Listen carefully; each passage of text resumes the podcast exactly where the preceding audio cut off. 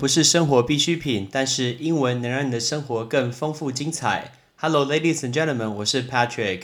我们今天要跟大家聊聊 speechless 或是 I don't know 这三个字，到底为什么我们要用阿拉丁的电影 speechless 这个字开头呢？因为今天早上我听的一个节目，就是我们的好朋友，就是 Hans 跟 Fu，，就是他们做的 Podcast《小人物上篮》，Shout out to 小人物上篮。他们访问了一个我过去十几年都看转播的一个名主播，叫做田宏奎 Mark Ten。哦，他所讲到台湾，他们在谈论的是台湾有关篮球队的一个教育。但其实是因为都是台湾的教育，所以我听的时候非常非常有感觉。所以我们的学生。非常非常的客气，OK？什么叫做非常的客气？因为大家从小到大都是单向的学习，单向的学习就是上面的人、上面的老师跟你讲什么东西，教官跟你讲什么话，学呃学校公布一些什么事情，大家就照单全收，甚至没有回过头想说为什么我要做这件事情，为什么我要学这个，到底这个原因是什么？少了一个为什么？为什么？那你知道少了这个以后会有一个很大的问题，因为就我自己来观察，我有教国中生，我教高中生，我教大学生，我有教上班族，我发现，你知道最会开口、最有自己的想法，甚至是很容易讲错也没关系，就是很愿意开口是谁呢？其实是国一的小朋友，哇，真的是国一的小朋友。当我问国一小朋友一个问题的时候，你会发现很多人会争先恐后的举手，然后会去抢答，然后会告诉我们说到底答案是什么，就算答案是错的，我觉得也很棒。因为这件事情到高中以后，你会发现，呃，只要问学生说什么问题，其实大家回答几率不是很高，甚至全班一个两个，那其实就不错的。那因为我们学校是不能用手机的，手机一开始被收起来，所以大家其实不知道答案，然后就也不知道怎么回答，也不会主动回答，那就会非常非常的安静，呈现非常安静的状态。当我们来到大学生。我教大学生情况下的时候，有时候我会遇到这种情况，问了同学一个没有所谓是非对错的问题，只是想要问大家的想法。比如说，我今天提问一个问题，那答案常常只有两种。这两种呢，第一种就是马上回答我说 “I don't know”。比如说我今天点到他，他就说我不知道 “I don't know”。这个包括在补习班其实也会发生。我只是想要问问大家的想法，就算大家去猜猜看，他却说 “I don't know”，这是一种想法。第二种答案是什么？马上拿出手机。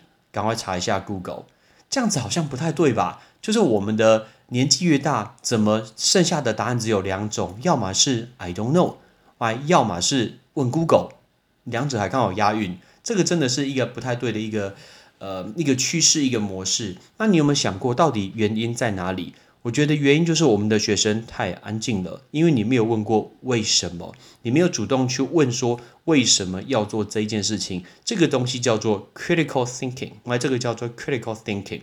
OK，每一件事情我们都遵循着一个模式走，你没有去主动问说为什么，它的一个动机、它的原因、它的 reason 到底在哪里，这样子就会失去了脑袋在动的一个情况。结果我们脑袋只用在呃去背单词，我们只用在去练习数学。然后去练习物理，去背国文课文。但是，请问你以这些东西来讲，大学毕业以后哪些真的实用呢？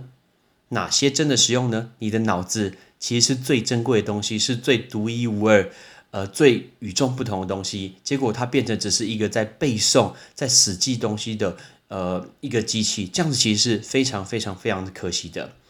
因为我今天早上听了他们的一个节目，然后去听到一个很特别，就是呃。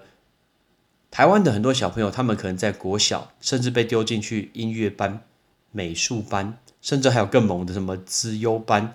但是如果你听到体育班，大家是不是觉得说，哎，体育班你不念书，这个就是一个很糟的状况，就是一个刻板印象，哇，它就是一个刻板印象，这是不对的。给台湾通常就是这个模式。今天如果这个人他音乐特别好，他跳舞特别好，美术特别好，甚至是打球打特别好，他就专门只做这件事情，其他事情好像都不用理他。其他都不用理他，但是我们回过头来看，就以我们出色的运动员来说，请问你，他们今天就算打到了奥运的殿堂，非常非常的出色，但是但是，请问他打一辈子吗？他不行，他什么时候退休？我相信三十几岁可能就是老将了吧？那老将退休怎么办？喂，怎么办？他们所以前得到的东西，他们学校错过了很多应该给他们教学的机会，喂，错过了很多呃 balance 一些平衡发展一些 academic 教育。其实他们或许不用到顶尖，但是基本上的东西应该要是学到的。我那天也是听到一个节目在讲这个，就是提到美国的一个学生，美国的国高中生之类的。你今天如果是呃球员，你想要练球，你想要打球，是不是可以？你的成绩要先通过，你的成绩要先通过，你才能去做这件事情。这样是对的，哇，这样是对的。因为我之前有去看过不同的学校，比如说他们学校的棒球非常的厉害，那小朋友从早上七点多就开始练，练到下午一两点，每一个人的话呢，好像黑人。OK，就像整个都累这样晒得像乌漆嘛黑的。那请问你，你觉得早上练了这么多，下午学校还上什么课呢？根本就不用上啊。那请问这些小朋友，每一个都是每一个都是我们的彭正明，每一个都是陈金峰，不可能吧？哎，不可能，每一个不可能赚这么多钱。那可是他们失去好多好多的机会。那这件事情，其实我相信，不管是家长或者学校老师，应该要负责这件事情。喂，我们的小朋友，我们不能只放在他的眼前，眼前教育。国中国中的老师不能只让国中生说，哎，你就上个好的高中就好。哇，高中老师不能只丢回去说，哎，你今天上个好的大学就好，后面就没有我的事情。我今天讲才跟我的学生讲这件事情，就是我从来没有要你这个学生喜欢我，从来没有。但是我会很尽心，我会很努力的教你。喂，但是我呃，我从来没有要你主动喜欢我这个老师。但是我觉得我有一个义务一定要做得到，就是至少因为我这个人，让你的人生可能会稍微不太一样。OK，我不是负责那个让你说。你大学要念的一个不错的一个学校，念这个不错科系，因为这个其实取决于很多。因为在台湾，你今天进进入一个不错的一个大学，一个甚至是顶尖的大学，你可能必须每一科都要很好诶。可是全世界到底每一科都很好，到底有几个？根本就没有啊，那根本就没有，根本没有多少人。那是一个金字塔顶端超强的人，但不是所有人都是这样的人。但是呢，我们可以做到是什么？培养好的态度，培养好的习惯，培养他的一个国际的一个视野。OK，一个正面的态度，这一件事情可以让他一路往下走，包括他去上大学，他念研究所，他进入职场，他就业，他今天有了男女朋友，他有了家庭，他有一个很健全的一个心理的一个建设。OK，有一个呃很乐观的一个思维的态度，包括工作态度也是一个非常非常重要的。这些我觉得都是任何一个老师都应该告诉学生，远远比你书本里面更重要的事情。所以其实教育所占的。比重其实很高很高，绝对不是只有说这个人学测考几分，然后他申请上什么学校，因为那个只是阶段性的东西。往后往后，其实老实说，大学毕业呀，呃，很重要，哪一个学校毕业很重要。哎呀，我相信是重要，但是好像只有第一份履历表蛮重要的。喂，好像只有第一份履历表对第一个学历蛮重要的。如果你的第一份履历表，你的第一份学历大学其实不是很好的话，so what？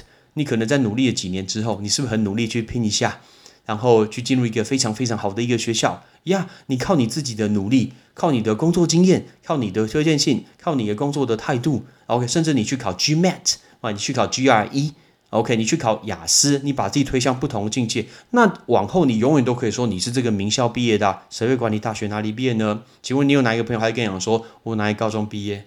甚至你遇到谁说，哎，我哪一个国中毕业？还是有人说。我哪一国小毕业？Who cares？根本没人会讲到国小毕业吧？大家都会讲到最高的那一个。所以学无止境，学习永远永远不会停下来，而且也绝对不要妄自菲薄。OK，老师给学生的任务应该是更高、更高、更大、更大的，让他培养成一个呃 mentally and physically well-being，哇，就是身心灵都非常健全的人，这样子对他未来很重要。